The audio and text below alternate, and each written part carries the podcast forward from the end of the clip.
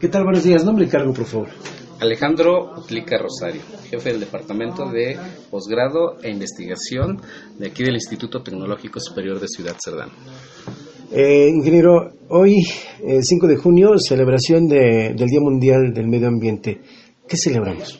Así es, bueno, como es bien sabido, eh, todos sabemos, creo, que el día de hoy se celebra el Día Mundial del Medio Ambiente. Ya con algunas décadas que se ha venido haciendo ese trabajo y bueno, pues creo que es importante sobre todo valorar y, ver qué es lo que estamos haciendo nosotros como seres humanos, ¿no? qué es lo que, vamos a hacer para poder dejar un futuro a las generaciones futuras. Este tema eh, yo creo que es eh, para los científicos algo muy importante porque eh, prácticamente el medio ambiente se está acabando. Eh, ¿Qué, estamos haciendo nosotros como científicos y qué tenemos que hacer como ciudadanos? Sin duda, bueno, la parte científica se está haciendo mucho, están haciendo muchas cosas, muchos estudios, muchos resultados que se tienen, pero finalmente esos resultados se tienen que se tienen que aplicar, ¿no?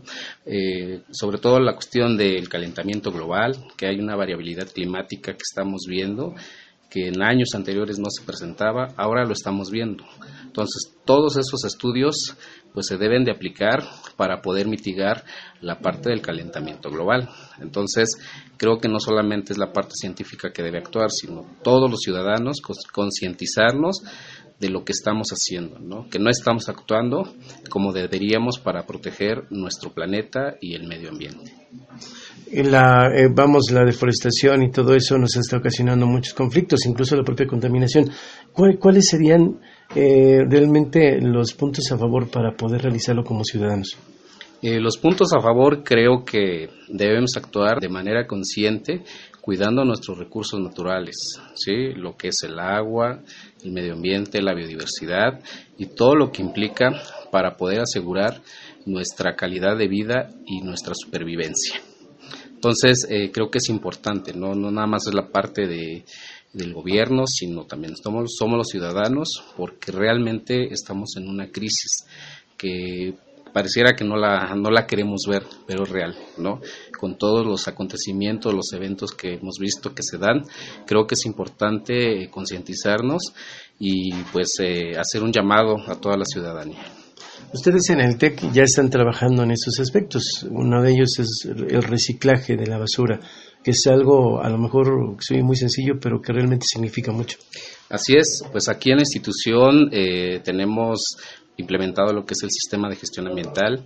Tenemos seis controles operacionales que eh, estamos trabajando de alguna manera para poder este, hacer conciencia y eh, impactar de adentro hacia afuera de que un pequeño granito que estemos aportando finalmente impacta y significa mucho. Eh, tenemos el control operacional de residuos sólidos urbanos, que lo que hacemos es clasificar y separar la basura según su tipo. Esto con la finalidad de ya no enviar eh, grandes cantidades al relleno sanitario, sino que esa, esos residuos se puedan reciclar y se, les, se puedan valorizar nuevamente, se puedan reutilizar y con esto pues eh, ir reduciendo pues la brecha que tenemos actualmente con respecto a la contaminación. Si nosotros lo hiciéramos como ciudadanos, esto significaría muchísimo para nuestro medio ambiente. Desde luego, creo que sería un aporte enorme el que todos pudiéramos clasificar.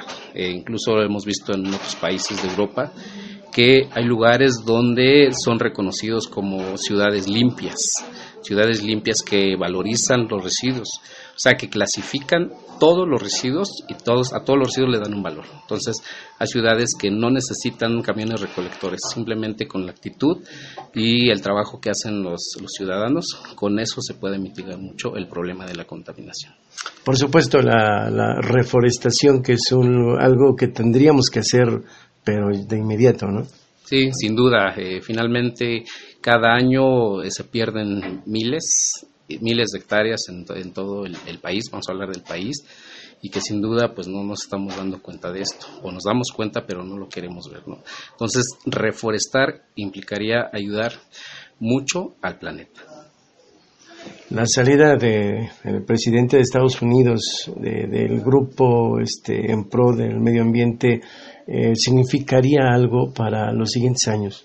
desde luego, creo que es esa decisión que, que tomó eh, no le dio mayor importancia y lo hemos visto, lo hemos escuchado. O sea, el que estuviera dentro del grupo, eh, pues significaba mucho, ¿no? Y con su salida creo que puede haber muchas repercusiones. Es importante que lo piense, que lo vuelva a retomar como presidente de un país que pues que tiene mucho mucho poder y que, y que significa mucho ¿no? para todo el trabajo que se ha hecho en, en, eso del medio ambiente recomendaciones ingeniero pues vamos a actuar, ¿no? Simplemente ser, eh, ser conscientes de lo que estamos haciendo.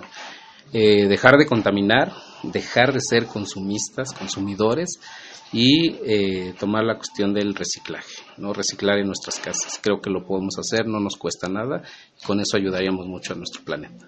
Muchas gracias. Gracias a ustedes. Perfecto, te agradecemos mucho por